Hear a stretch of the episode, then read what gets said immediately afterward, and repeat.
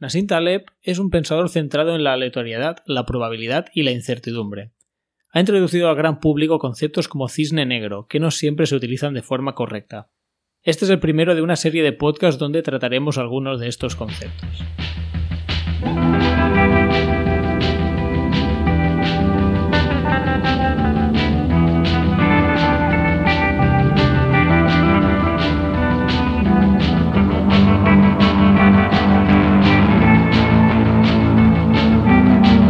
Veces nos vamos por las ramas y acabamos tratando temas que no estaban en el guion. A lo que íbamos, un podcast para curiosos donde hablamos de temas variados. Yo soy Jordi Nadal. Yo soy Marc Farré. Comenzamos.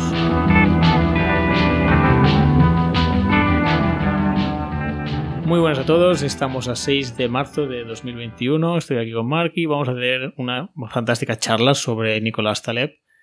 Y Mark, ¿qué te parece si empezamos, bueno, una pequeña bibliografía, a ver quién es este hombre para alguien que mm, no lo conozca para nada? Sí, la verdad es que no nos hemos preparado mucho la bibliografía, pero como podemos decir, hemos grabado este episodio y no se ha grabado, así que ahora por lo menos la, tenemos un poco más vista y seguimos sin habernosla preparado, pero ya está un poco más, más fresca. Sí, bueno, hemos tenido un accidente para el oyente y, y hemos grabado este. Esta es la segunda vez que grabamos este episodio. Vamos a ver qué tal se da esta vez. Bueno, eh, pues sí. Eh, ¿Qué podríamos decir? Que habíamos dicho la otra vez, ¿no? Que Taleb, pues de formación en principio es matemático, ¿no? Eh, de esta, estadística y probabilidad, es en lo que, en lo que se centró, ¿no? es nacido, nació en el Líbano, em, formaba, bueno, en los años, a principios de los 60, ¿no? Em, su familia, pues había tenido una cierta relevancia en el, en el pasado, en el Líbano, algunos, su abuelo y no sé si su bisabuelo. Era tatara, tatara, tatara, tatara abuelo, creo que lo he mirado. Bueno, este es el que fue algo todavía más importante, ahora no sé. Ah, sí, el... Sí, sí, sí. Fue, sí. fue el primer ministro, ¿no? ¿Ese que dices? O... o... Sí, pero no de todo... Es igual. Es pero, un... pero luego, no sé si fue... Creo que fue su abuelo y, y, su bisabuelo, o su abuelo y su padre, ahora no sé, fueron ministros. Sí, eh, su tatara, tatara, tatara abuelo fue gobernador de Monte de Líbano en 1866. Vale. Que no sé abuelo. ya, es una buena pregunta. Dice primeros ministros en las décadas de los 1940 y 1970. Vale. Da igual, un Bueno. poco, tampoco sin más, ¿no? Pero que al final, pues eh, era una familia en Líbano, ¿no? Y creo que tienen también nacionalidad francesa. Y por lo cual estudió, estudió en, en Francia, diría. Y luego ya se fue para Estados Unidos. Eh, bueno, su familia había sido importante en el pasado, pero últimamente ya no, ya no, ya no lo era tanto. Hmm. Eh, pero bueno, esto tampoco tiene mucha importancia, supongo. Sí, bueno, quizá lo más interesante es mmm, su formación, primero más científica, más matemática, que se centra en estos aspectos más de probabilidad, estadística y tal. Y luego se dedica profesionalmente a como trader, como inversor, inversor podríamos decir más, ¿sí, no? Sí, supongo que sí. Sí, y supongo que de su experiencia y su formación combinadas eh, empieza su, su carrera entre comillas, de, de, escritor. Empieza a escribir unos libros eh, más divulgativos eh, sobre. Sí, sobre esto que hemos dicho, sobre aleatoriedad, probabilidad y incertidumbre. ¿No? Sí, yo, yo, lo que tengo entendido, lo, lo explica él mismo en, en, algunos de sus libros. Eh, bueno, estuvo trabajando en esta industria financiera, ¿no? Y se, y se daba cuenta de que se analizaban los riesgos de una forma eh, que, que, era peligrosa, ¿no? Porque bueno, hablaremos luego de algunos conceptos, ¿no? lo hemos dicho, lo hemos dicho ya en la introducción. Ahora estamos presentando un poco al, al personaje, Nassim Taleb, pero, pero luego, pues la idea es ir hablando de, de algunos conceptos cada, en cada episodio. Y, y, bueno, como veremos, pues en esta industria muchas veces los riesgos se analizan de una forma que no es totalmente correcta y esto lleva, pues, a que de vez en cuando haya sustos eh, que no por, por, por, haberlo hecho, por haberlo analizado como si fuera de una naturaleza que no era, ¿no? Y, y a raíz de esto, pues yo creo que acabó, no, no encajaba, bueno, si alguien conoce a, a, la persona, pues es, es muy directo, dice las cosas, no se las calla, eh, y supongo que tenía no, no tenía muchos amigos en, en, ese trabajo. Por lo menos trabajar para otro no creo que fuera en general lo mejor, ¿no? Eh, ya, ya, es bastante polémico. La verdad es que no deja indiferente. O, te gusta mucho o lo odias mucho. Eh, no sé, crea bastante polémica, podríamos decir. Sí, y cada vez critica más, a más eh, sectores, ¿no? O a más eh, profesiones, y, con lo cual cada vez hay más gente que, que, le tiene manía, ¿no? Por decirlo de alguna forma. por un ejemplo, ¿a qué sector critica mucho? Es que esto lo hemos comentado, pero no no sé, a veces queda como, sí, critica muchos sectores. Ostras, ¿a qué sector critica un poco? Así para que lo vayamos conociendo. Sí. Y su manera de pensar. Y bueno, luego hablaremos un poco de los, principales libros, pero bueno, podemos ir introduciendo, ¿no? Su, primer libro así de divulgación famoso em, es eh, Full by Randomness, em, que, se tradujo como eh, Existe la suerte. Eh, bueno, esto decir antes que Vamos, a hablar de varios libros. En, general, siempre eh, en este podcast pues recomendamos la versión original, ¿no? Pero en el caso de Taleb, yo creo que es todavía más importante. Em, no sé, ¿tú, tú has empezado a leerte alguno en español, ¿no, Jordi? Sí, yo me empecé a leer este de Existe la suerte, que es la versión española de Fooled by Randomness, y la verdad es que el título es muy desafortunado, porque no capta la misma mismo significado, ¿no? Una cosa es existe o no existe la suerte, que no sé a qué viene, y la otra es eh, la connotación que da en el título original, ¿no? Que es como engañado. Por la, por la aleatoriedad randomness. Bueno, Fullet, no sé si es solo engañado, pero sí, sería algo así. Sí, es como que te la juega, ¿no? Como que te deja como tonto, ¿no? Full al final es tonto, eh, pues... Full es tonto, pues Fullet es... Pues que te ha dejado como, tonto. Sí, exactamente.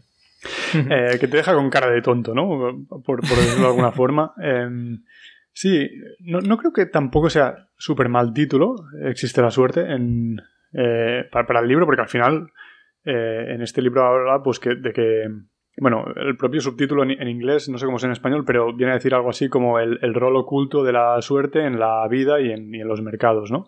Sí, en español es las trampas del azar. Vale, sí. Sí, no sé si, sí, claro, he dicho suerte, no sé si sería suerte, chance, no sé, sí. Em, y creo que también, también es buen, buen título, ¿no? Porque al final está hablando de que de eso, ¿no? De lo que dice el propio subtítulo en inglés, de que al final eh, gente que vemos como muy exitosa, es difícil saber qué parte de ese éxito eh, ha sido la suerte y, cuál no. Evidentemente, si lo miras desde después, dices, bueno, pues sí, sí, claro, a ver, ha tenido la suerte porque ha hecho esto, esto y esto, pero, vale, estamos juzgando el resultado. Probablemente también había posibilidades de que las cosas salieran por otro lado y, no han pasado, ¿no? O sea, al final, al final un poco... Perdón. Él critica, bueno, al menos la, parte que he leído yo, criticaba esto de muchos inversores, que por eso no me gusta tanto el libro, porque se centra mucho en experiencias pasadas suyas. Criticaba a muchos inversores que habían tenido éxito, pero que actuaban como de una manera un poco temeraria y que si pasaba algo em, fuera de lo común, eh, pues no se iban a pique, sino que, que, era como muy perjudicial, que se arriesgaban demasiado, que bueno, o que incluso esto que decías, que no sabías hasta qué punto simplemente había tenido suerte, porque al final el mercado financiero sube o baja. No. Sí, un poco. No puedes equivocarte mucho. Sí, no, no, era, no intención de este podcast pues hablar de libro por libro, pero, pero sí, yo creo que esto que estás diciendo es interesante, ¿no? Que al final lo, que viene a decir es que en, ese, en ese libro habla mucho. Como dices, es, es el primero que, que escribe así em, eh, de divulgación y, y no sé si estaba trabajando todavía eh, en la industria financiera o, lo había dejado hacía menos ¿no? que, en los posteriores, evidentemente. Y entonces, pues como dices, casi todos los ejemplos son del sistema financiero y por eso a lo mejor no es el más, no es el más divertido para alguien que no, que no haya, que, no le guste este sector, ¿no? Porque hmm. parte de aquí y parte de probabilidad estadística, pero al final yo creo que en muchos acaba tratando temas éticos y filosóficos. Y a lo mejor esto, bueno, no sé, ¿Qué piensas tú a mí me parece más interesante. a, mí, a mí me parece más interesante esta vertiente más política, ¿no? De implicaciones éticas de los comportamientos de inversores o incluso de estados. Claro. Bueno, a mí personalmente, claro. Sí, sí. Cada uno. No, a, mí también, ¿eh? A mí también lo que pasa es que, bueno, pues empezaba por allí, ¿no? Y, en ese primer libro, pues, pues eh, habla pues critica mucho, ¿no? Pues al típico persona que trabaja en, en, el sistema financiero que porque ha tenido unos resultados muy buenos los últimos años pues se cree Dios no y al final pues está tomando unos riesgos que al final pueden materializarse o no pero muchas veces se materializan y, y, bueno y, critica pues esa actitud no de, de, creerse los amos del mundo por, por el hecho de estar teniendo suerte no ya. Bueno va, seguimos que nos hemos quedado callados pero bueno tu pregunta tu pregunta era a, quién, a quién criticaba, ¿no? Y en, ese, ah, en este primero eh, critica mucho a, este, a este sector, pero, pero más adelante, pues al final también tiene su último libro, por ejemplo, es Skin in the Game, que podríamos eh, traducir como jugarse la piel, ¿no? El libro es hmm. en español. Sí, está traducido como jugarse la piel. Y en este, pues, eh, este no, no me lo he acabado todavía. Pero bueno, eh, he oído bastantes entrevistas y, tal, y, y, lo que está criticando es algo que ya criticaba en el resto de libros, ¿no? Lo que pasa es que aquí se, se, centra un poco más, que es aquellas personas que dan recomendaciones o toman decisiones que afectan a otras personas sin, sin estarse jugando ellos la piel, ¿no? Como, por ejemplo, y, y, ahí ya sí que metes un montón de colectivos, ¿no? Desde, desde políticos sobre todo, ¿no? Que al final están tomando decisiones muy importantes y no les va la vida en ello. Y no, claro, no, no se mojan. Hasta también creo que criticaba a periodistas porque, bueno, pues a lo mejor algunos estaban apoyando cierta guerra y dice, bueno, pues podrías apoyar cierta guerra si tienes familiares que están eh, allí, ¿no? Pero si no, tú no te estás jugando nada. Em, hmm. Y bueno, y, lo contrario sería la típica historia que se explica, que no sé si es cierta o no, del ingeniero romano que después de acabar un puente tenía que dormir esa noche debajo del puente para para demostrar que no se caía, ¿no? ¿En serio? Bueno, después... No sé, no sé si es verdad. No sé si es verdad, pero se, cuenta esto. Y, pero bueno, otro ejemplo que pone siempre es el del piloto, ¿no? Que al final está, está en el avión. Si se estrella el avión. Claro. Incluso. Sí que se la juega. Creo que le he leído a él, no, no sé si a él, pero creo que sí, que, que decía, bueno, aunque al final, los aviones hoy en día son casi automáticos, ¿no? Pero aunque lo fueran 100%, yo quiero que el que lo esté controlando esté en el avión. no, da igual que pueda ir solo, lo que sea, pero el que está tomando las... Y si al final es un software, que vaya el, que ha hecho el software dentro del, dentro Tenemos programadores como pasajeros. Mira, este programa el avión. sí. Y bueno, estamos adelantando conceptos que igual tratamos en, otros podcasts, ¿no? Pero bueno, que varios, ha criticado varios sectores. Sí, mientras bebes un poco de agua, voy a decir que esto ha escrito cinco libros de divulgación. El primero es Fooled by Randomness.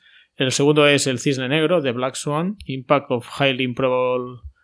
Ah, no, Impacto de lo altamente improbable. Exacto. El Cisne Negro, este es el, al español. Cisne Negro. Es el que lo hizo más famoso, ¿no, Mar? Yo creo que sí, no, no estoy seguro, pero creo, creo que sí, porque, mira, el, primero lo escribió, el Full by Randomness, eh, lo escribió en 2001 y este segundo lo escribió en 2007.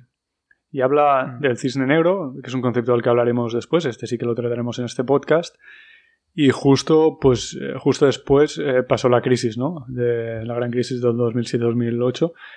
Em, y, y, claro, o sea, el, eh, como dice el título, ¿no? Estaba, estaba hablando del impacto de cosas altamente improbables, ¿no? Y, pasó una de ellas. Y entonces, pues se le entrevistó muchísimo porque, bueno, el que había predicho la, crisis, ¿no? Aunque en realidad, justamente, lo que está diciendo en ese libro es que no se pueden predecir estas cosas, ¿no? Bueno, no, no hacemos acontecimientos. Luego lo explicamos mejor, el tema del cisne negro. Exacto. Estos son los dos primeros de, estos cinco libros que Jordi ha dicho, que están dentro de, una serie o un grupo de libros a los que él, mismo llama incerto, eh, incerto, como hmm. de incertidumbre en, italiano. Que esta es otra. Este hombre habla un montón de lenguas.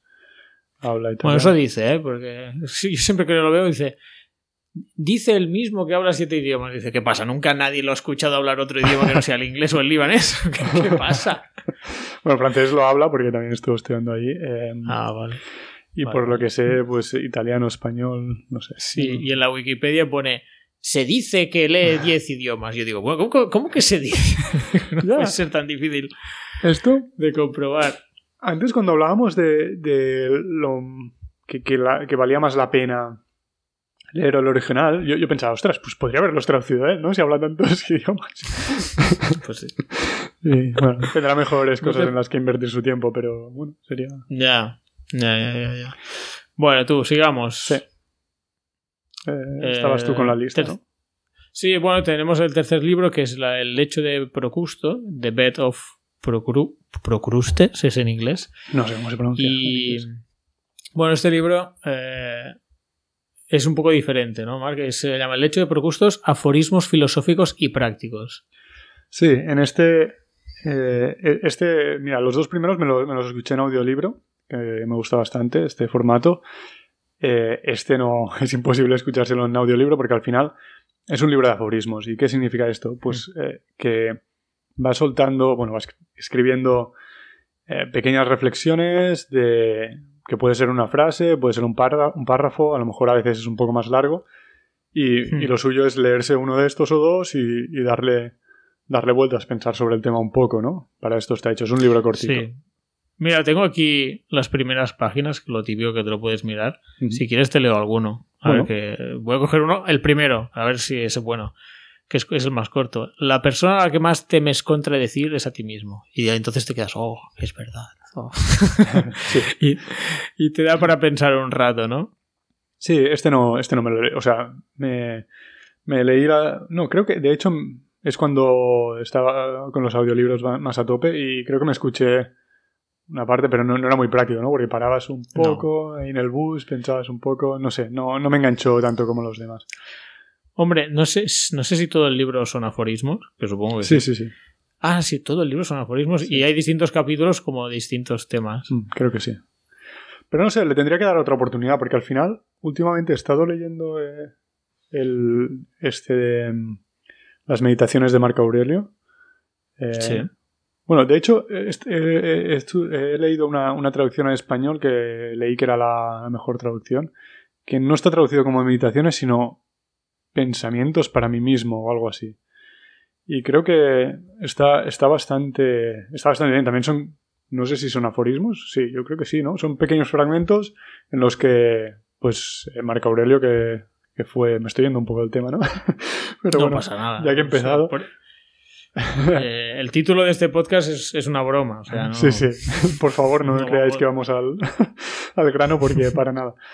Eh, sí, en este de las meditaciones, ¿no? O, o pensamientos para mí mismo. Es que lástima porque lo tengo en la otra habitación y ahora no puedo no comprobar el libro, el título, pero lo pondré en la descripción. Está muy bien. Al final, Marco Aurelio fue este emperador filósofo, ¿no? Eh, sí. Y, bueno, estoico, y, ostras, la verdad es que le cogí el gusto, ¿eh? Está muy bien para, para leer antes de, de, ir a dormir, porque lees un par de frases y muy, muy interesante. Todo, todo, el rato te, te, hace ver como no eres nada, tú no eres nada, no. Cuando no. mueras nadie se va a acordar de ti y así que no te preocupes. Y bueno. eso lo dijo Marco Aurelio, entonces Pero, para, para quitarte presión, ¿no? No, sí, no es. A ver, no, no, soy, no soy para nada un experto en estoicismo. De hecho, es lo único que he leído eh, de estoicismo. Pero. Y, y, probablemente muchas cosas las que diga son. No, no, no están muy elaboradas, ¿no? Y no, no las he pensado mucho. Pero eh, al final era, él era emperador, ¿no? Y al final, pues.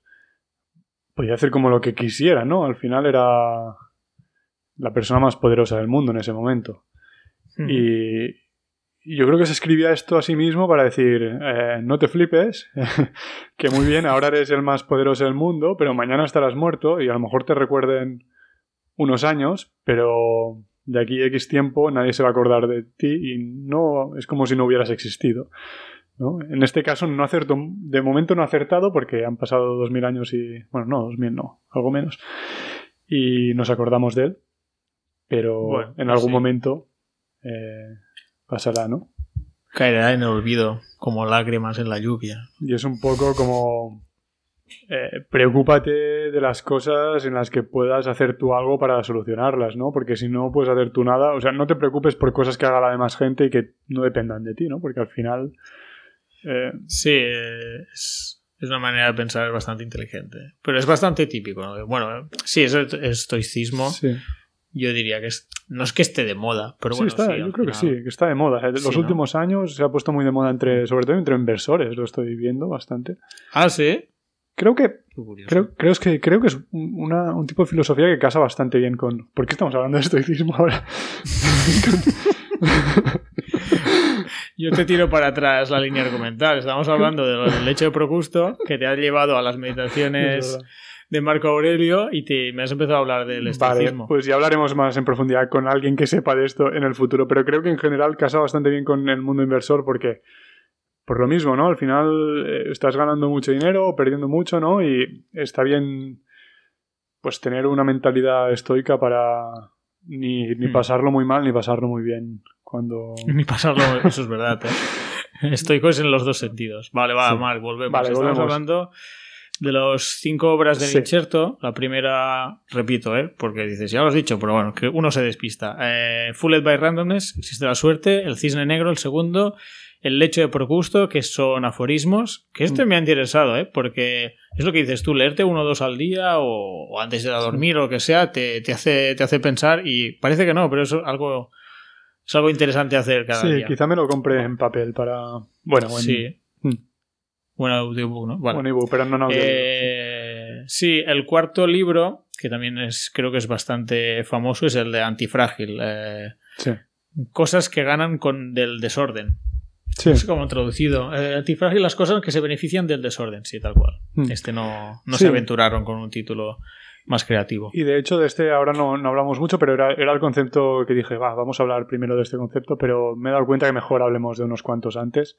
Así que lo dejamos para próximos podcasts. Sí. Y el, el, último libro de, de, este ciclo incherto es, es Skin in the Game, que jugarse la piel, que lo ha comentado ahora Mark. Entonces, Hoy vamos a hablar de dos, tres conceptos, si todo va bien con el tiempo, y el que será de los tres primeros libros, ¿no, Mark? Y antifrágil y, los, del concepto antifrágil hablaremos el próximo día. Y no sé si eh, jugarse la piel trae algún concepto que también quieras comentar en algún momento, pero hoy nos vamos a centrar en los tres primeros, bueno, sí, conceptos, ideas que aportan a Nassim Taleb a, no sé, al mundo en los últimos años. Sí, yo creo que esto es una cosa que siempre que hemos hablado de, escritores modernos, bueno, modernos no, o sea, actuales, no de la época moderna, eh, actuales eh, en inglés eh, nos da la sensación de que le dan muchas vueltas a los mismos conceptos, ¿no? Esto es una cosa que siempre hemos criticado un poco.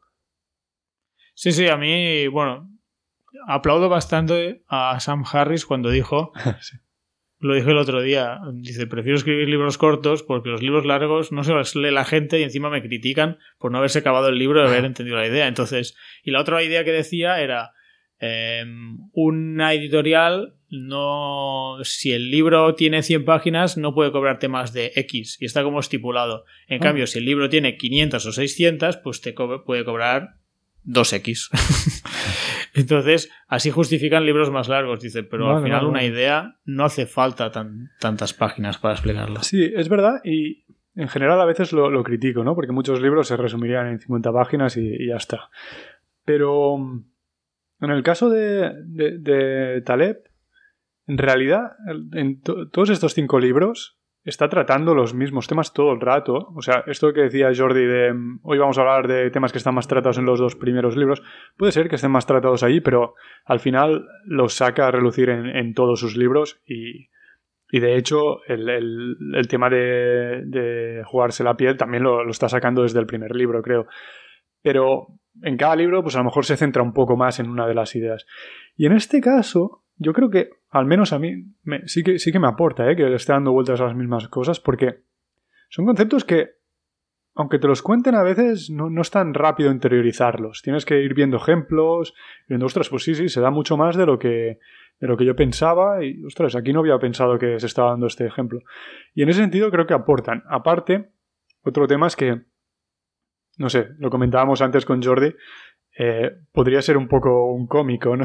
como, como decías tú, que por la apariencia, ¿no? ah, de, de monologuista. Digo, qué cómico, ¿no?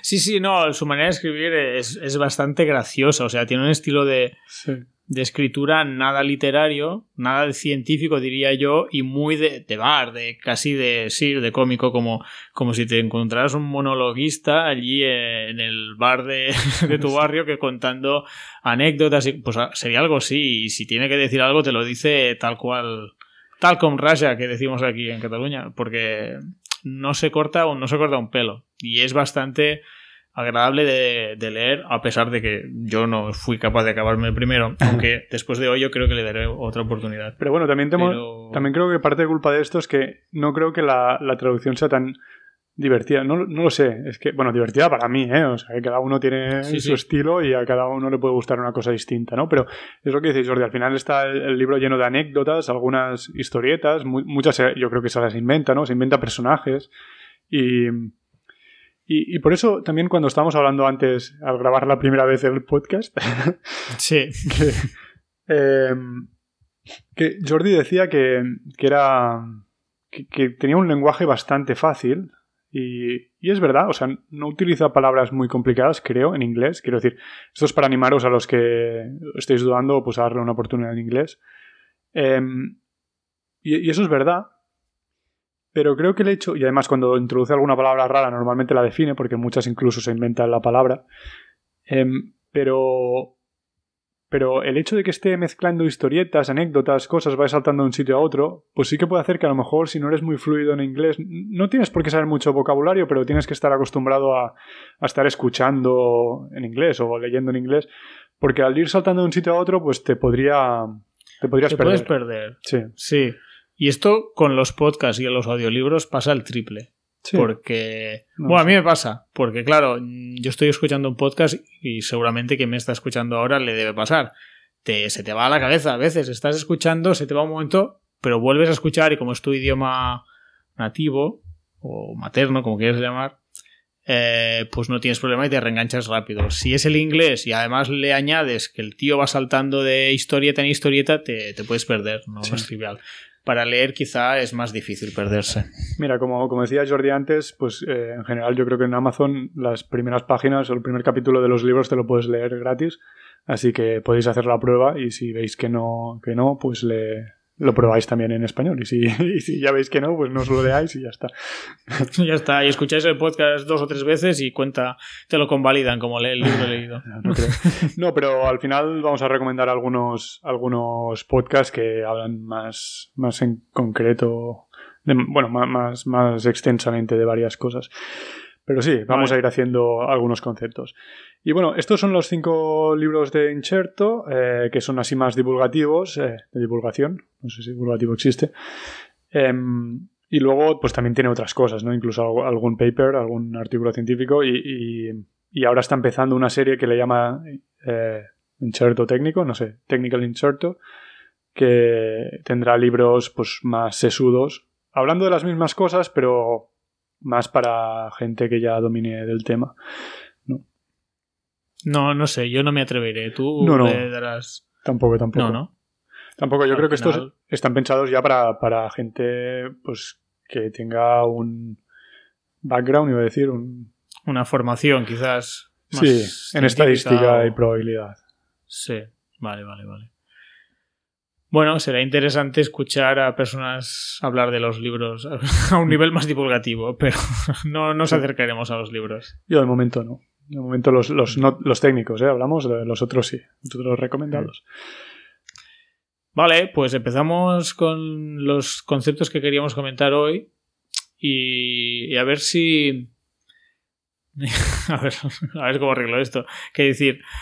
A ver si, a ver si se entiende bien, porque lo hemos hecho dos veces y la primera a mí, por ejemplo, me, he perdido un poco y a ver si ahora lo, lo, podemos explicar mejor. El primer concepto es el concepto de mediocristán versus extremistán.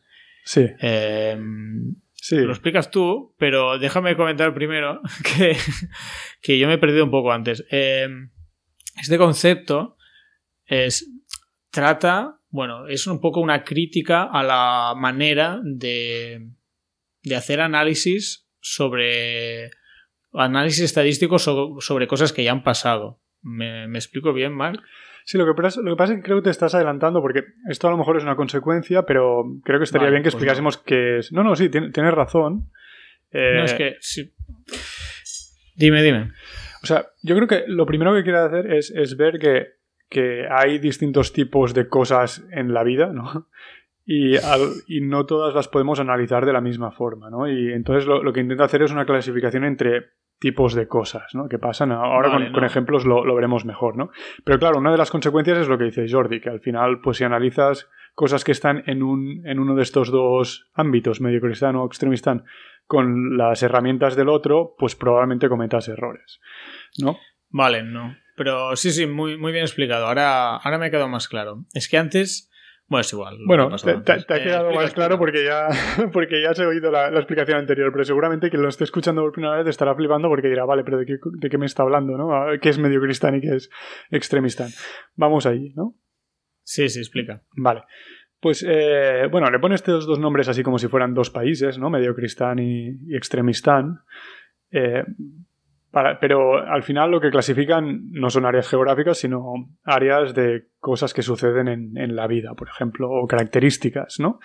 Pero, eh, bueno, a lo mejor primero para definir medio cristán sería aquellas cosas en las que, o aquellos ámbitos en los que un suceso no, no puede tener un gran efecto en el resultado agregado. Y seguramente con esta definición os habréis quedado igual. Resultado agregado, que sería.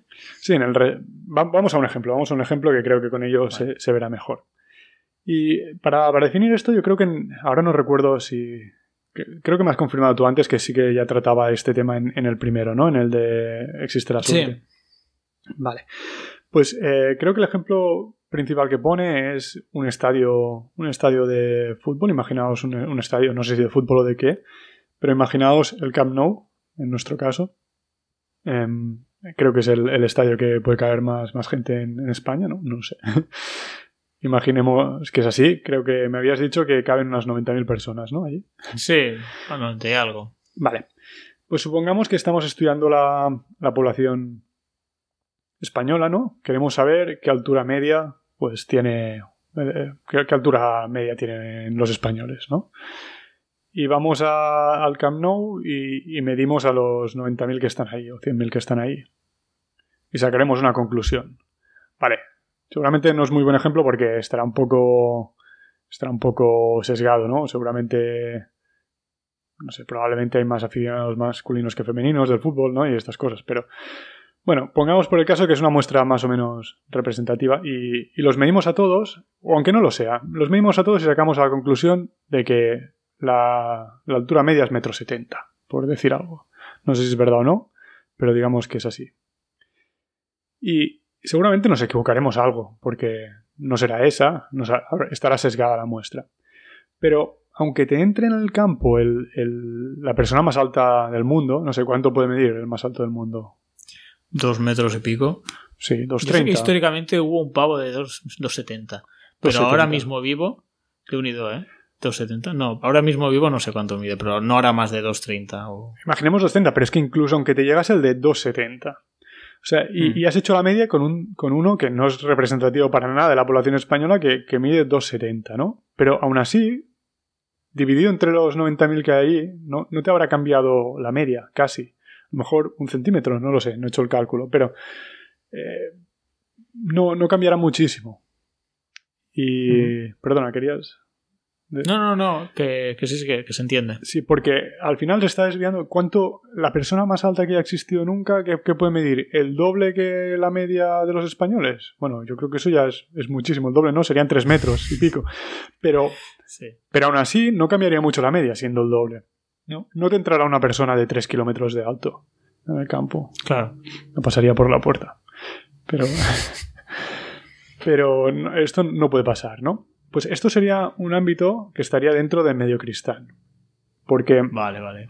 un solo, un solo individuo, una sola lectura, un, un solo suceso, no te cambia la media de forma muy bestia. Claro, porque los extremos no pueden ser muy altos. Literalmente. sí. Sí. Y. mm, Exacto. Eh, Entonces, eh, pues, pues ahí se aplicaría una distribución. Normalmente a este, a este ámbito se, le acostumbra aplicar la distribución normal, los que sepáis un poco de, estadística, eh, que es una distribución eh, que se le llama también campana de Gauss, ¿no? que es, tiene una forma como, como de campana, ¿no? como su nombre indica. En, en el centro estaría la media, y a la que te vas alejando del centro, pues vas, eh, pues sería en este caso personas más altas y más bajas, pero enseguida va bajando, enseguida va bajando y, al final, si, si, la altura de esta distribución es la cantidad de sucesos que se dan de, esa, de, esas características, es decir, pues eh, en la media tendremos todos los que miden metro setenta, pues habrá muchísimos en España.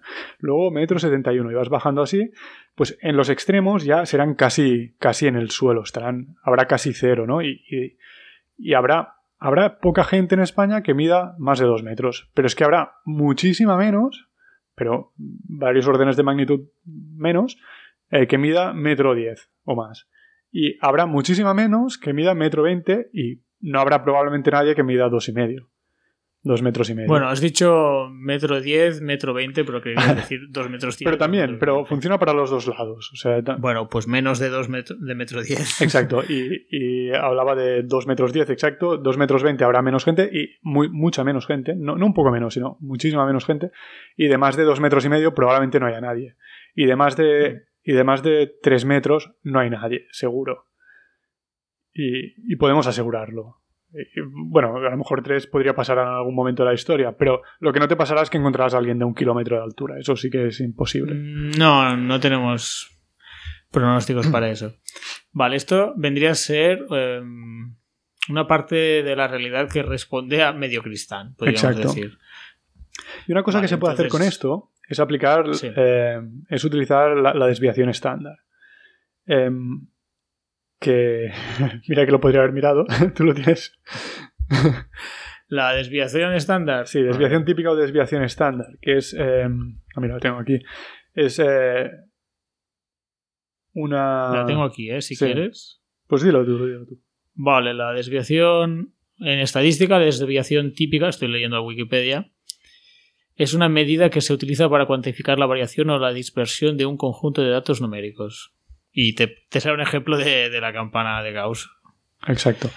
Sí, ¿y para qué, para qué se utiliza, utiliza esto? ¿no? Una desviación típica es sigma. Entonces, normalmente se calcula el valor de una determinada característica, por ejemplo, la altura, tenemos la media, y luego tenemos, eh, podemos ir calculando cuánto es 1 sigma, cuánto es 2 sigma, cuánto es 3 sigma. ¿Y qué significa esto? Pues eh, una altura, me la invento, pero digamos que es eh, metro noventa, por decir algo. Metro noventa, también se podría hacer por el otro lado, ¿no? Pero, eh, pues podríamos decir, en este caso el, ejemplo me lo estoy inventando, ¿no? Pero ese, ese metro noventa podría ser que fuese eh, la altura por la cual el 68% de las, de las personas están por debajo de esta altura. Bueno, Perdón, en este caso de altura tendríamos que decir, por ejemplo, metro 90 y metro, no sé, 30, no lo sé. o 40, no, probablemente sea algo más alto. No, no he mirado el ejemplo de altura.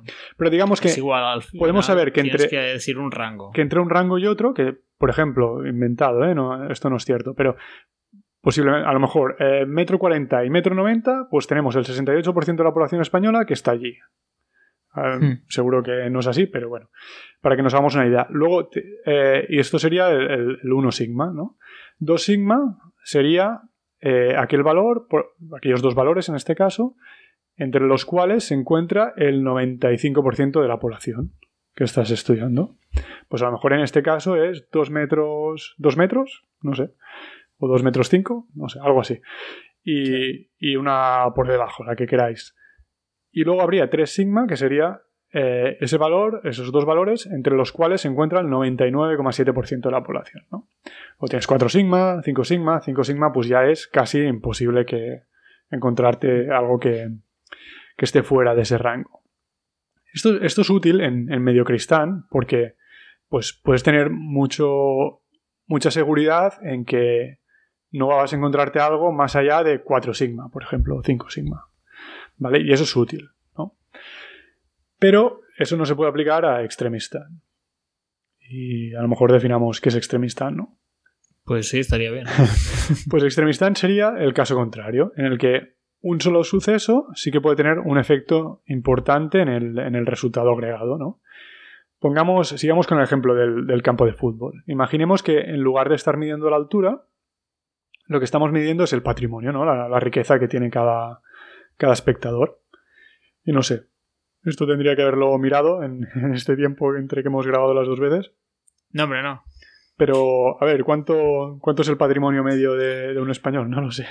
Da igual, da igual. Es que es, irrelevante. Vamos a poner 100.000 euros porque tienen pues, una casa y un coche o lo que sea, pero o, pues que da igual, es, una cuestión, es un ejemplo. Pongamos, por ejemplo, que el patrimonio neto de, del español, de los españoles es de media eh, 100.000 euros, ¿no?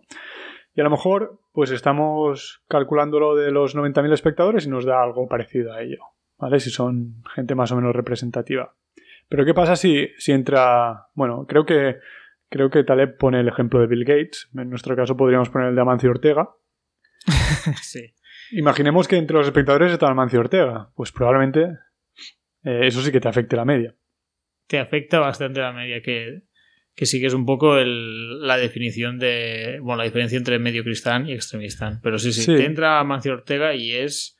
Bueno, es el patrimonio ahora mismo, pero no son 100.000 euros, son unos cuantos miles de millones. Claro, eh, sí, pues tampoco lo tengo, lo, tengo delante, pero en algún momento leí unos 80.000, pues estará un poco más arriba, un poco más abajo, pero 80.000 millones, perdón, 80.000 millones de, euros. Claro, si estamos hablando de 100.000, el equivalente en lo que estábamos hablando de altura sería que te llegase alguien con 150.000, 200.000 euros. Vale.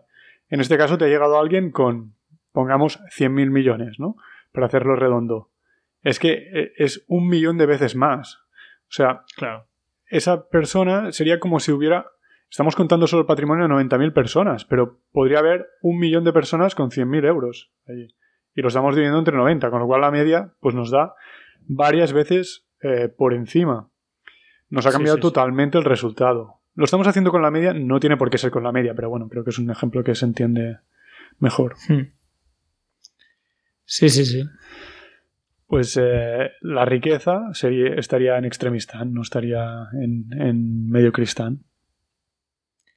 Claro, y aquí es donde vienen quizá los problemas que yo mencionaba antes, ¿no? De, de bueno, claro, es, lo que yo había leído en el libro, en el primero, el, sobre Existe la suerte, que algunos economistas, inversores, eh, analizaban algunos campos como si fuera medio cristán, pero no era medio cristán, era extremistán. Entonces cometían errores importantes eh, por, este, por esta presunción, que no, o sea, dan por supuesto una cosa que al final no era.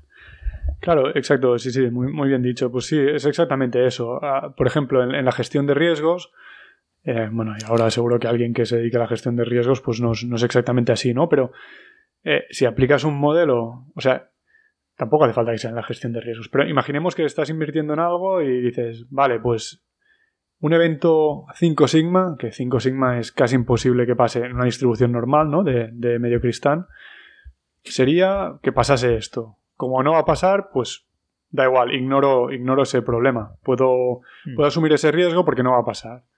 El problema es que no estamos en extremistán, estamos ahí en medio cristán, perdón, estamos en extremistán. ¿Y qué pasa en extremistán? Pues que estos eh, sucesos no son tan improbables como, parece. Em, a lo mejor, bueno, no como parece, como, como estarían en, medio cristán. A lo mejor podemos explicar otro de los conceptos aquí, ¿no? ¿Cuál?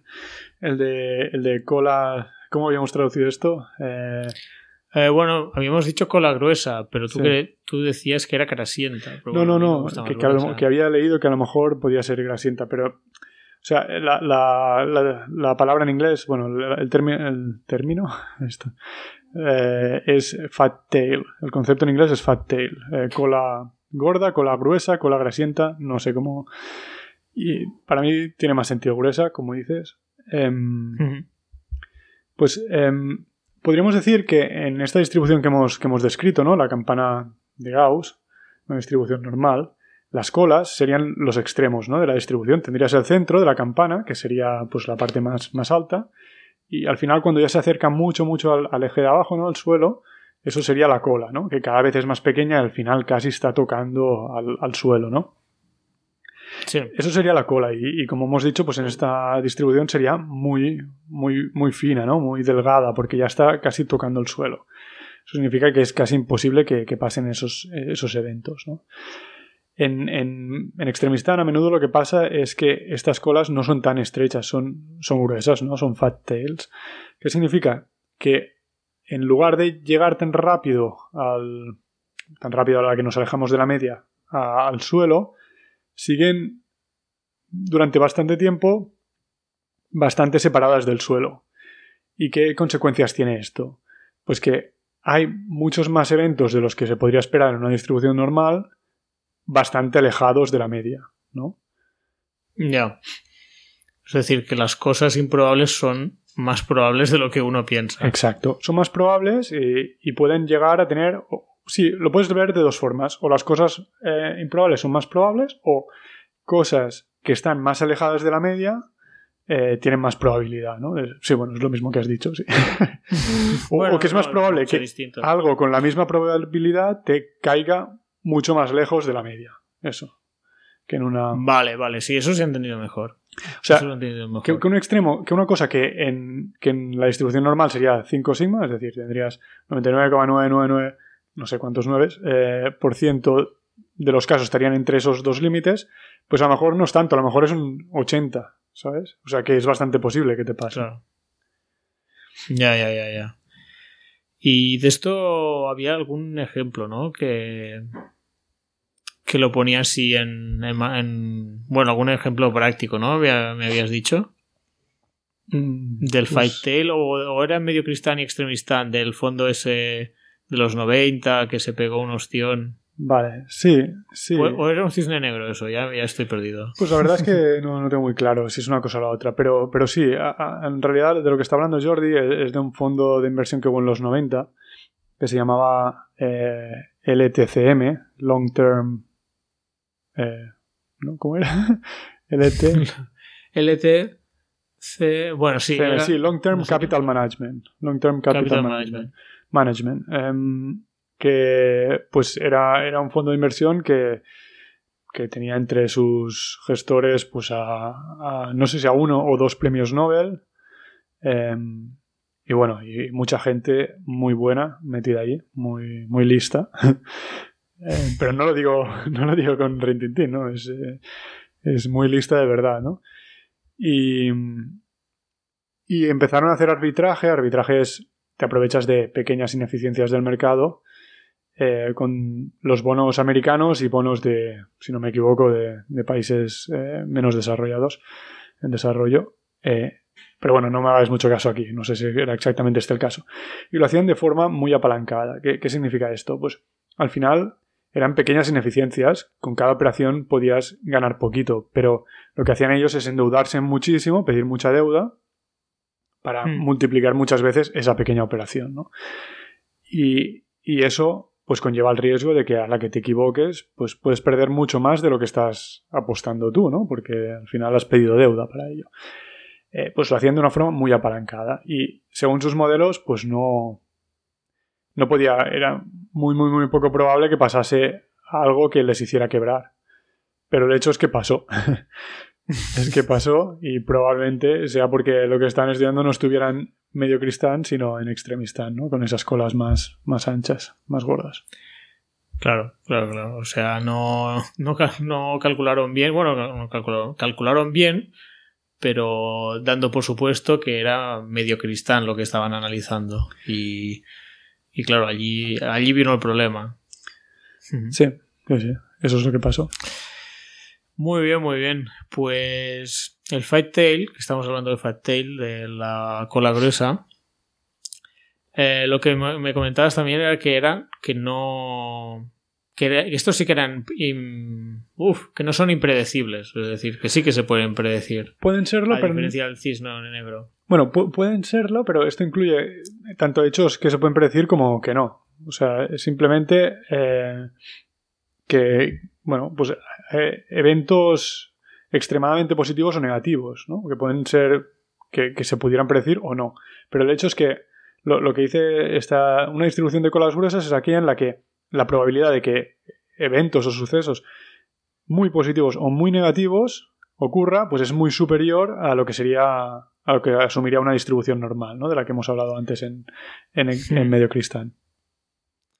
Claro, porque la distribución normal la hacen basándose como en estadística y, y bueno, y de aquí salen pues como estos les sale como la campana de Gauss, pero al final no, no es real. O sea, entiendo que no que no lo calcula bien. Es que es un poco complicado esto de, imaginar. yo creo que es mejor que no nos metamos mucho en, en, eh, temas de estadística, pero sí, supongo que a partir de unos de unos eh, cuantos sucesos que tienes, históricos, bueno, bastantes. Eh, claro, es una hipótesis la que lanzas tú de, bueno, esto sigue una distribución normal. Y entonces construyes la curva esta, ¿no? Eh, que, que, concuerde con los sucesos que tú tienes en el pasado. Pero la hipótesis en sí es una hipótesis, no, no es algo que sepas que es una distribución normal. O sea, la naturaleza no viene con un libro de instrucciones diciendo, mira, esto, esto yo soy distribución normal, aquí aplícame distribución normal. No, más o menos por lo que observas, dices, pues esto podría ser, yo asumiré que es distribución normal y entonces pues te puedes calcular esos sigma a partir de los cuales es muy poco probable o casi imposible que suceda algo. El problema es que a lo mejor los hechos que tú has estudiado cabían dentro de esa parte central de la, de la campana de Gauss, de la distribución normal, y te has construido una distribución normal, suponiendo que es distribución normal, y por lo tanto llegará a, casi cero probabilidad relativamente pronto, pero en realidad está, e, e, ese punto está como más alto, ¿no? Con lo cual habrá más probabilidad de la que tú le estás asumiendo, eh, de la que tú estás, eh, sí, suponiendo que hay. Pero no lo sabes porque no tenías esos sucesos en tu muestra con la que has construido esa distribución. Vale, vale, vale. Bueno, también puede ser debido a que tampoco tenemos tanta historia financiera en este aspecto, entonces quizás no se había dado nunca y bueno, entonces no, no se no se predijo. Dijo, no, esto no Claro, claro, eh, claro, claro. La muestra que estabas usando para calcular esa distribución normal, pues no, no contenía esos sucesos. Pero, pero bueno. Muy bien, pues ya hemos hablado de Mediocristán y contra Extremistán. Creo que ha quedado claro, a mí me ha quedado bastante claro. Ah, hemos hablado del concepto Fat Tail y no sé si quieres pasar al concepto cisne negro, si no quieres añadir nada más de este. Vale, pues sí, yo creo que podemos pasar ya al cisne negro, que un poco lo has mencionado tú antes. Y, bueno, que es el título del, segundo, del segundo libro, ¿no? Em, en este caso, un cisne negro entraría dentro de, de la categoría de, de, cola gruesa, al menos como, como lo entiendo yo, pero es un, es un tipo especial, ¿no? Y, y, tiene que cumplir tres cosas, tres características. Una es que sea impredecible, impredecible para, el, para el observador. Em, que, que la, la, cola gruesa en general no, no, tenía por qué serlo, ¿no? O sea, sí, es verdad. Eh, luego que tenga consecuencias importantes a gran escala, ¿no? Que, porque al final, pues hay muchas cosas impredecibles en la vida, pero la mayoría, pues no, no causan ningún problema, ¿no? O, nada, ni bueno ni malo. tiempo. ¿Cómo? Como el tiempo, ¿no? Sí, sí. Exacto, si, si quieres irte de excursión, pues te fastidia, ¿no? Si, si llueve. Pero... bueno, a gran escala no es un drama. Y, y luego, eh, pues que a posteriori sí que se pueden explicar. O sea, a posteriori todo el mundo encuentra, ah, claro, esto ha pasado porque esto, esto y esto, y, y sí. Hmm, pero cuando dice esto, eh, lo hice en serio, ¿no? Es decir, ah, ha pasado esto, ah, es lógico, porque no lo veíamos, pero había toda una serie de causas que, sí, sí. causó el, el, cisne negro. Exacto, sí, creo, creo que un punto es que no tienen, supongo que también pueden ser, pero no, no, estamos hablando en general de, sucesos eh, totalmente aleatorios que no... O sea, que realmente bueno, no sé, no sé, me estoy explicando fatal, pero. Em, o sea, que, tienen causas, claro, tienen causas. Sí, sí, sí, sí. Hombre, siguiendo con lo que hablamos en el capítulo anterior, en un universo determinista, pocas cosas aleatorias hay. Lo que pasa es que hay causas que no, que no somos capaces de ver. Vale, bueno, sí, ya sabes que no sé si. ¡Oh! Todavía no sé si comparto. Lo que ha dicho. ha dicho. Todavía no sé si comparto totalmente que no, que no haya aleatoriedad, pero. Pero sí, sí, que en general tienen causas y, que a posteriori las ves y dices, ah, sí, claro, esto ha pasado por esto, esto, esto, pero, pero a priori no, no se podían ver o era prácticamente imposible verlas o no sé. A veces es un poco, Mm. es un poco, la línea es muy fina, ¿no? Porque si- siempre puede haber alguna persona que lo haya predicho, Em, pero bueno, no, en general no, no, no se ha predicho. Y, Vale, vale. y claro, se hizo muy famoso, bueno, como hemos dicho, ¿no? Porque en 2007 había sacado este libro y pasó la crisis de 2008, ¿no? Hmm. Y la verdad es que no sé si la crisis de 2008 fue un cisne negro o no, pero... Claro, mm, es- la, la duda viene porque hay algún, un- unas personas que sí que lo predijeron. O sea, Claro. el, el resto de características las cumple, pero el observador, que, que al final era todo el mundo, un pequeño grupo de personas, bueno, y quizá más, ¿eh? Pero sí que lo vieron venir, ¿no? Sí, sí que es verdad que le- les costó, o sea, que si habéis visto, a lo mejor eh, creo que Jordi está hablando de, de las personas que salen en eh, The Big Short, ¿no? La gran apuesta. Sí. Sí, que también recomendamos, ya lo recomendamos en otro podcast, pero recomendamos la película y, y yo sobre todo el libro, en serio, aporta más que la película, eh, te cuenta muchas más cosillas que, que son muy interesantes, pero bueno, si no queréis invertir el tiempo en el libro, pues la película también está, está muy bien. Hmm. Y, pero tampoco sé hasta qué punto, o sea, ellos predijeron, o predijeron, vieron parte del problema y se posicionaron para beneficiarse de ello, pero tampoco sé si, al menos al principio, no veían todas las consecuencias de eso. Fue más hacia el final que empezaron a ver, ostras, un momento que, vale, hemos apostado en contra de esto, pero es que a lo mejor no podemos cobrar porque nos quiebran los bancos, no- se va todo Claro. a pique, tal. Eh, vale, o sea, que no sé, que en parte, no, no sé, no sé si esto, si esto cumple o no la categoría de cisne negro. Y, y bueno, también en España, pues recuerdo en aquella época estar escuchando ya años antes a, a Juan Ramón Rayo, pues diciendo, bueno, todo el tema de la burbuja inmobiliaria, ¿no? Evidentemente Sí. Él, no estaba metido en, el tema subprime porque esto era más de Estados Unidos, ¿no? Pero, pero la burbuja inmobiliaria en España, pues por ejemplo, sí que, sí que había bastante gente que, que hablaba de ella. que lo decía. Entonces no entraría dentro del concepto cisne negro. O bueno, No para sé, la gente que sé. no lo vio, sí que era un cisne negro. No lo sé, y además que ciertas consecuencias seguro que no se habían visto. Eh, o sea, a lo mejor sí que lo era, no lo sé, pero lo que seguro que no es un cisne negro, y, y por eso quería hablar ahora de este tema justo en esta época, eh, es el- el- la pandemia que estamos viendo actualmente.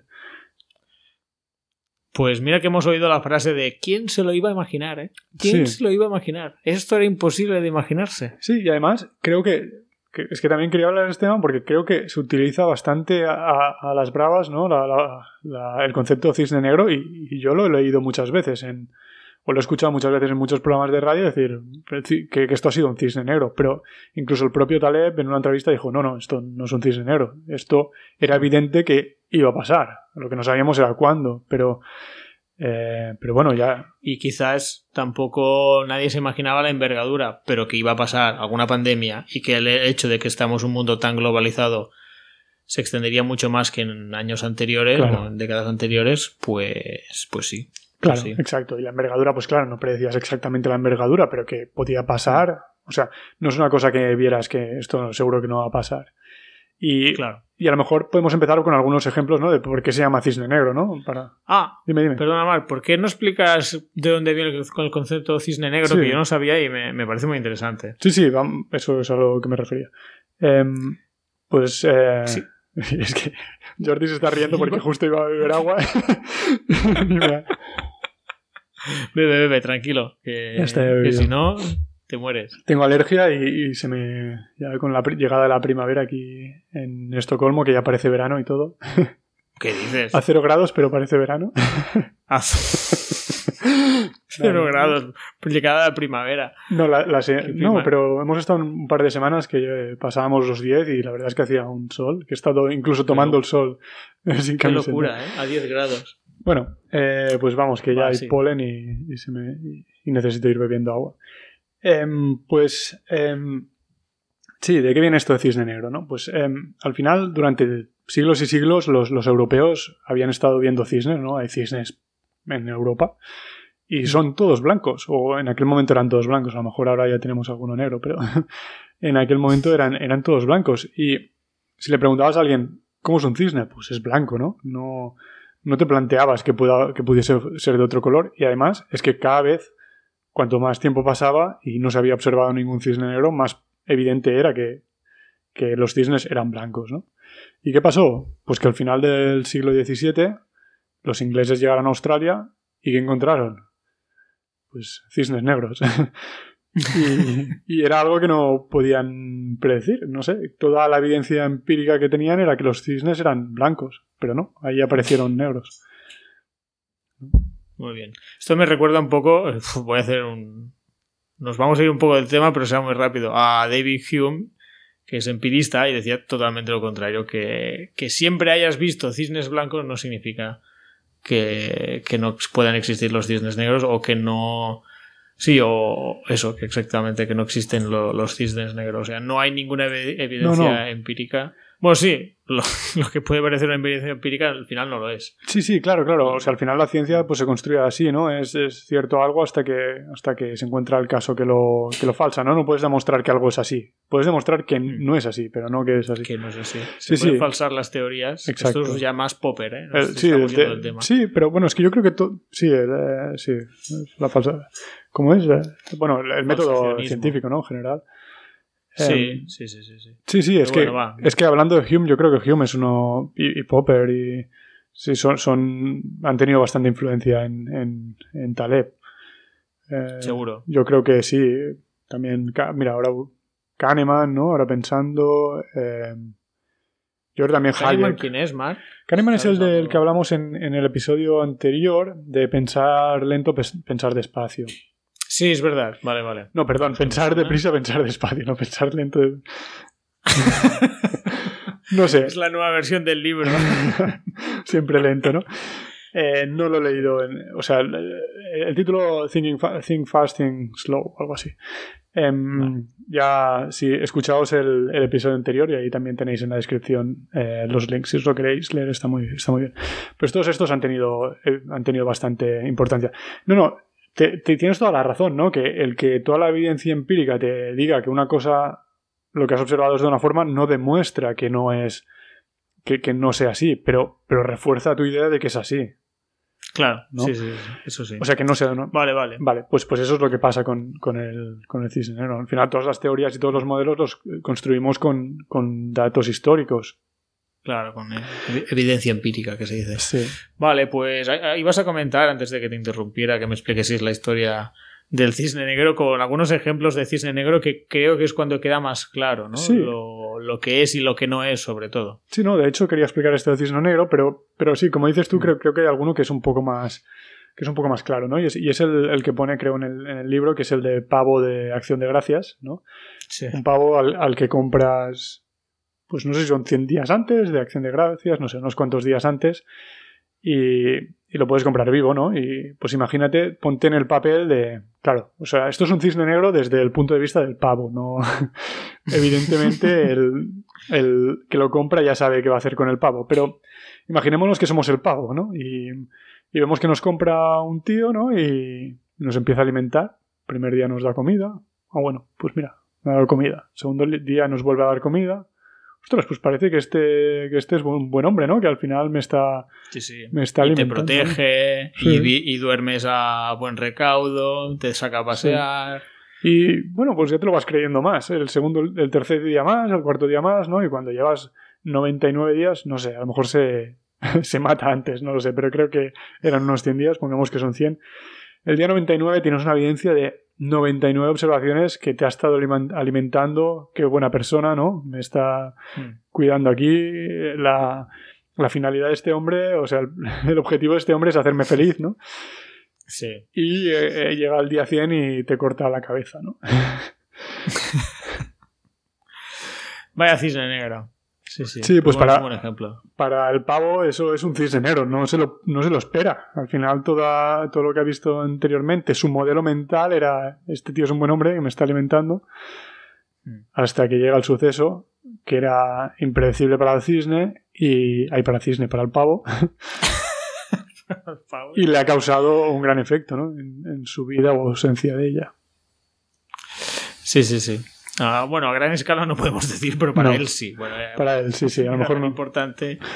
como su vida. Sí, a lo mejor no sería un buen ejemplo. Y es lo que decimos, que, que a posteriori, pues si, si, el pavo pudiera pensar, o un pavo vecino, digo, oye, claro, por eso lo alimentaba, claro, todo tenía su explicación. Le estaba cuidando y alimentando para que estuviera sano y luego comérselo. Sí, eh, a posteriori. La, es fácil explicar. La definición de cisne negro. Bueno, el cisne negro lo tendrá el pavo lo tiene complicado para explicarlo posteriori, pero sí. Bueno, si tiene un primo que lo va observando, sí. podría hacer la reflexión. Pues sí, exacto. Y bueno, yo creo que sí, que eso era. Podemos poner algún ejemplo más, ¿no? Pues eh, porque no siempre tienen por qué ser negativos, también hay cisnes negros positivos, ¿no? Y. Por ejemplo pues a la invención de Internet. Internet es una cosa que probablemente nadie estaba pensando, ostras, sí, cuando haya Internet, ¿no? Que podremos hacer un podcast, uno desde Tarragona y otro desde Estocolmo y, y estarnos viendo aquí en una cámara mientras, mientras grabamos. Eh, pues no, probablemente nadie, nadie pensaba esto, pero sucedió y ha tenido unas consecuencias brutales. Hmm. Sí, sí, sí. Más allá de nuestro podcast. sí, sí, sobre todo por nuestro podcast. Pero bueno, eh, Internet es un buen ejemplo. Pero estaba pensando, es que me encanta llevarte a la contraria. Estaba pensando eh, en el juego de Ender. Es un libro, no sé de qué año es, pero hostia, en el libro se plantea algo muy similar a Internet, ¿eh? O sea, alguno ya intuía, o sea. Sí, sí, está claro. No cómo hacerlo. Como he dicho. Sí, personas interconectadas. Al final. Eh, creo que la, la, línea es, es, bastante fina entre que si no es un cisne negro. Pero lo que está claro es que no te podías imaginar todo lo que conllevaría Internet, ¿no? No, no. Incluso todas las películas futuristas ves cosas súper raras que dices, vale, muy bien, pero esto no llega ni a la suela del zapato de lo que luego ha sido, ¿no? En algunas cosas se han flipado mucho, pero en otras eh, todo lo contrario, ¿no? Se han quedado cortos. Mm. Sí, sí, sí. Y, y bueno, sí, y, y, en general yo creo que, bueno, otro concepto que a lo mejor pues ya hablaremos más de él en otro, en otro podcast, pero es la, la, serendipia, ¿no? De que, no, o me estoy confundiendo, ¿qué es la serendipia? es cuando, cuando descubres algo que no estabas buscando, creo, ¿no? A lo mejor ah, estoy mezclando conceptos. Bueno, se llame así o no, pues al final, pues por ejemplo la penicilina, penicilina. Vale, penicilina Es, un, es un cisne negro también, ¿no? O sea, no la estabas buscando, nadie se imaginaba que esto iba a pasar, pero de golpe la descubres y tiene unas consecuencias brutales el hecho de haberla descubierto. Sí, el ejemplo de la penicilina es el más típico de serendipia. Exacto. Serendipia es un descubrimiento valioso que se produce de manera accidental o casual. Bueno, sí, pues no también... se notado que lo he leído, ¿no? también sería un cisne negro. Y bueno, también creo que cita otras cosas. No sé, no sé si lo ha sacado aquí o de alguien, de otra persona que haya escuchado o leído, pero la, la Primera Guerra Mundial, ¿no? Que nadie se esperaba. O sea, que se esperaba una guerra, pues sí, pero no se esperaban. Pensaban que sería una cosa de un par de meses, pegarse un, rato en el campo de batalla, como habían sido las guerras anteriores, y, cada uno para su casa y ya está, ¿no? Se firma un trato de paz. Claro, es que esto, si no, si no estás muy familiarizado con la historia, no, no tienes tan claro cómo eran las guerras, sobre todo en los siglos anteriores a la, a la Primera Guerra Mundial, ¿no? Yo, yo tampoco es que sepa mucho de historia, pero lo que acabas de decir creo que es algo que no tiene mucha gente en mente, por eso vale. Eh, lo, lo, subrayo y me, me, gustaría que lo explicaras más, pero es este hecho, ¿no? Que antes las guerras no era como la Primera, primera Guerra Mundial, y no solo por eh, la, la, el gran número de países que, que se involucraban, sino que pues que se juntaban dos ejércitos en un campo de batalla ¿no? Y, y, allí se daban, ganaba uno, ganaba otro, se hacía, sí. bueno, va, has ganado tú, pues tal, o me conquistas una ciudad, te cambio de esto. Sí, de hecho. Como así. De hecho, es que el tema que hubo, o sea, yo creo que el, el, gran problema con la Primera Guerra Mundial, bueno, no, no sé si es un problema o no, pero es que en todo el siglo XIX fue un siglo pacífico. No, no hubo guerras, no hubo grandes. ¿Ves tú qué problema, eh? No, claro, el problema fue cuando llegó la Primera Guerra Mundial. Pero, claro, o sea, eh, desde el siglo XVIII no habías tenido guerras importantes. Eh, y vale, hubo guerras napoleónicas ¿no? en, en, el pasado en las que sí que había muchos países eh, implicados y tal. Y, y, a lo mejor la población podía sufrir un poco más o menos, ¿no? Porque al final, pues, habría algún sitio o, algo, ¿no? De una ciudad. Pero, pero en general eran grandes ejércitos que se encontraban, como has dicho tú, ¿no? En un campo de batalla se pegaban los tiros o, o a espadazos, ¿no? Depende de cómo, cómo, fuese, y se daba la batalla por ganado por perdida y cada uno se iba un poco a su casa, ¿no? Y Dicho así suena chiste, un No, poco, pero a lo mejor en la época de Napoleón ya no era tan así, pero anteriormente sí, te ibas a cenar a tu casa y ya está, ¿no? ¿cómo ha ido la guerra? Hemos ganado. Sí, sí, sí. Pero, Hemos perdido, bueno. pero claro, El siguiente habrá más. Exacto, exacto. Pues era un poco así, era un poco. Ya, ya en la época de Napoleón no, pero anteriormente al final era un poco el entretenimiento de, de los señores feudales y la gente esta, ¿no? Pues al final están aburridos, se iban a pegar con otro y, y conquistaban tierras y cosas, pero no. O sea, no tenía. eh, ¿Qué pasó? Que estuvo todo el siglo XIX en paz con. Bueno, fue la gran época de- del capitalismo, ¿no? Que se empezó a, a mejorar mucho los sistemas productivos y todo. Y, y se empezaron a inventar muchísimas cosas. Se llevó unas tecnologías muy superiores y llevabas un año sin. un, un siglo sin guerra. Y cuando llegó una guerra de golpe, pues tenías unas tecnologías muy superiores a, a las anteriores, mucho más mortíferas, y no podías aplicar eh, el tipo de guerra que habías aplicado hasta ese momento, ¿no? Y, y se quedaron pues, soldados y soldados en, en trincheras durante años, eh, pegando tiros, y, y, bueno, y murió mucha gente y duró muchísimo, y tuvo unas consecuencias brutales. Sí, sí, la Primera Guerra Mundial lo podíamos traer a alguien que supiera Sí, más del tema. Sí, sí, sí. Estoy pensando en una persona que espero que me esté escuchando, Sí. ¿Eh, Carlos? que es historiador, y a ver si se anima y nos habla más de la Primera Guerra Mundial porque no es que sea súper desconocida, pero bueno, seguramente si le preguntas a la mayoría de la gente, conocen más la segunda que la primera. Y, Sí, sí. y todo esto que has dicho tú, seguro que a más de uno le, le- le coge por sorpresa y a mí me parece muy interesante. Y, y esto es todo lo que sé yo, ¿eh? porque no sé más. O sea, es, es lo que. No, claro, claro, es lo que dices tú, que al final hemos visto un montón de películas, hemos leído libros de, de la Segunda Guerra Mundial, pero de la primera, pues hay alguna película, ¿no? Pero no, Sí. no muchas. Eh, No, no muchas. Pero- Senderos de Gloria, ah, bueno, que sí. me gusta mucho. 1914, ¿no? Que habíamos hablado Y en la anterior grabación de este podcast, pero que ahora nos Sí, lo sí. Saltamos. Números altos, sí, sí, sí. Que se Pero bueno, estábamos con el cisne negro y, y la Primera Guerra Mundial era un ejemplo de, de Sí. cisne negro. Y creo que, creo que con esto ya Eh. podíamos dar por finalizado. No sé si querías añadir alguna cosita más. No, yo creo que más o menos los, los tres, estos tres conceptos, bueno, extremistán y medio cristán, el cisne negro y, y en general las colas gruesas, las hemos explicado. Vale. Em, Si te parece, ¿por qué no dejas una especie de cliffhanger para el próximo episodio de los Sí. conceptos que quieres tratar? ahí me, para ver si la gente se anima. aquí me pones en un, en un, en un, de esto, en un aprieto porque no, o sea, la que quería tra- tratar era antifragilidad, pero no sé si va a ser en el próximo o va a ser más adelante, ya iremos Bueno, viendo. pero conceptos de Nassim Taleb Sí. que, que trataremos en próximos programas, ¿eh? Sí. quizás de aquí un mes o dos o, Ah, sí, 50, sí. ¿no? Vamos a intercalar otros, otros temas. ¿eh? El próximo programa probablemente no sea de Taleb. A lo mejor sí. A lo mejor es un cisne negro. No, en este caso. No, no, cisne negro. Eh, pero, pero no. Eh, pues mira, sí, tenía alguna lista aquí, pero no es, no es exhaustiva ni mucho menos. Pero sí, de la antifragilidad. Quería hablar también un poco más de, del papel de, de la suerte, ¿no? Que lo hemos tocado un poco de refilón, pero no, no mucho. De una cosa que se llama efecto Lindy, que no hemos que no, no está relacionado con el baile. Eh, Vale. Bueno, pero no diremos más. Pues Barbell Strategy, que es la estrategia como de las pesas, ¿no?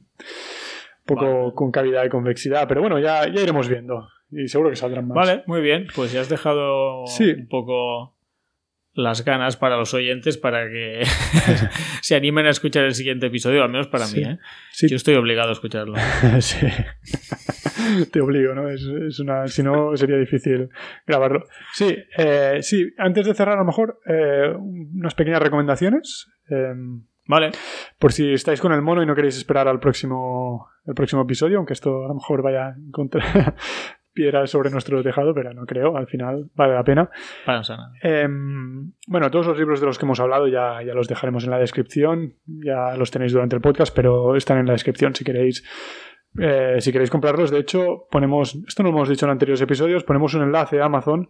Si los compráis a través de ese enlace, pues nos llevamos una pequeña comisión.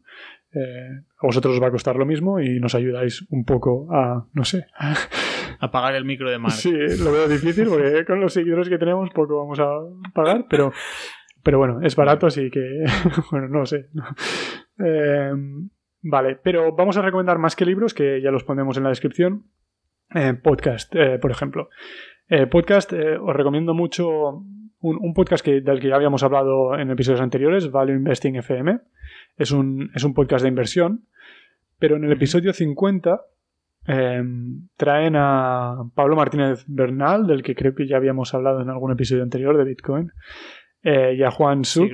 Juan Suk, creo que se llama. Eh, no sé cómo se pronuncia, CH eh, que es fundador de Rankia, diría, y Luis Torras, que es analista, creo ahora mismo, pero sobre todo lo que es es un devorador de libros con una cultura brutal y, que te relaciona a todos los conceptos. Es, un placer escucharlo, al menos para mí. Pues eh, los dos eh, anfitriones de este podcast de Value Investing FM pues traen a, estos tres, a estas tres personas que saben muchísimo más que yo de Taleb y hablan un poco sobre los distintos libros, así que os lo recomiendo, os ponemos el, link, pero es el, episodio 50 de Value Investing FM. Y luego, ahora que habíamos hablado ya de Juan Suk, em, pues también tiene un podcast que también recomiendo, muy interesante. El podcast se llama Una vida invirtiendo eh, y en el propio título lleva el podcast de Juan Suk, Rankia. Em, en el que entrevista a inversores tanto profesionales como no profesionales y habla de, de ciertos temas de su carrera, de, su vida invirtiendo, y son muy interesantes en general. Y tiene un par de episodios, que son el 23 y el 27, en los que invita a... Ostras, ahora no tengo el nombre, pero a dos personas, disculpad que no, no tenga el nombre, que junto con él habían estado en, un curso que da Taleb eh, en Nueva York sobre, sobre todos estos temas y comentan muchos de estos conceptos de los que hemos estado hablando y, más. Eh, seguramente algunas de las cosas que he dicho las, las he copiado inconscientemente de allí. Hace tiempo que lo oí, pero estoy seguro porque aprendí bastante con estos, con estos podcasts. Y nada, y creo que tú también, Jordi, tenías algún vídeo ¿no? de YouTube que querías recomendar. Bueno, yo soy como la versión perezosa de este podcast. No, no, En este, en este episodio, eso sí, bueno, vale. Pero en el anterior era yo. No, no, os voy a recomendar así, porque no, tenía las ideas muy frescas, yo me he mirado y hay unos vídeos de YouTube eh, como muy cortitos, de 5 o 10 minutos cada uno, que te resumen cada libro. Y los pondremos en el enlace, pero el youtuber se llama Visual Ananda que es un nombre peculiar al menos. Pues sí. Eh, te lo confirmo en un segundo. Sí, Se llama, eh, sí, Visual Ananda. Y tiene, bueno, tiene vídeos resumen de muchos libros, pero de Taleb creo que los tiene de todos. Y bueno, pues en 5 o 10 minutos te da estas ideas eh, como en, y en los pequeños ejemplos te los explica y te lo hace con un dibujito que, que siempre entra mejor, ¿no? Que solo voz a veces. Y sí, es formato YouTube, cortito, pero bueno, está bien. Pues mira, me los, me los miraré, me los miraré también yo. Pues sí, si me los mandas, los, los pondré también en la descripción. Y nada, yo creo que con esto de momento lo dejamos. Ya recomendaremos más cosas a lo mejor en, en otros episodios que seguro que volveremos a tratar de Taleb, como hemos dicho. Sí, sí, seguro. Hasta la próxima.